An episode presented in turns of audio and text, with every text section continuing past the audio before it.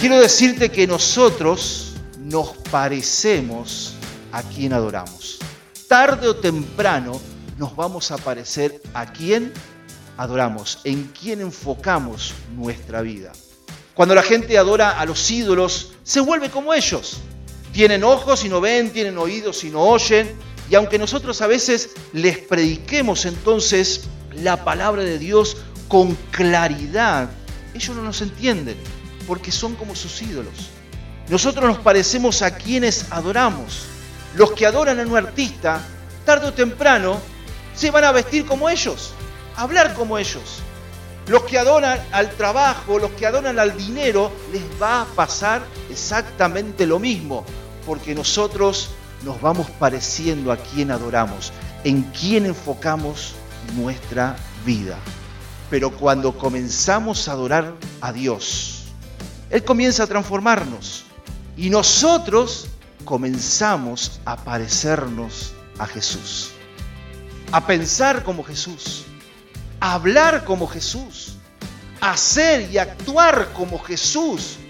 De esa manera entonces nosotros cuando adoramos al Rey de Reyes, al Dios Creador, nos vamos pareciendo más a Cristo. Segunda de Corintios 3:18 dice, por tanto nosotros todos, mirando a cara descubierta como en un espejo la gloria del Señor, somos transformados de gloria en gloria en la misma imagen como por el Espíritu del Señor. Cuando nosotros entramos al secreto de Dios, muchas veces podemos entrar en derrota, con cientos de problemas a nuestro alrededor. Pero cuando comenzamos a orar y comenzamos a adorarle, nuestra visión cambia, nuestra actitud cambia y salimos cambiados de ese lugar secreto. Y nuestra mentalidad cambia cuando nosotros adoramos a Dios, cuando lo empezamos a ver como un rey y como un señor.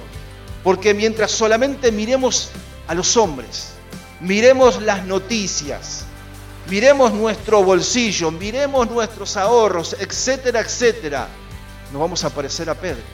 Pedro caminando sobre las aguas, mirando al maestro, pero cuando empezó a ver las circunstancias de alrededor, comenzó a hundirse. Y si nosotros comenzamos a ver todo nuestro alrededor y a prestarle más atención que nuestra adoración a Dios, tarde o temprano vamos a comenzar a hundirnos.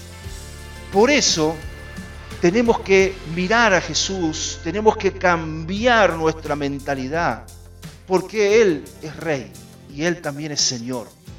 Muchas veces lo que pasa es que nosotros pensamos como esclavos, pero Él piensa como Rey.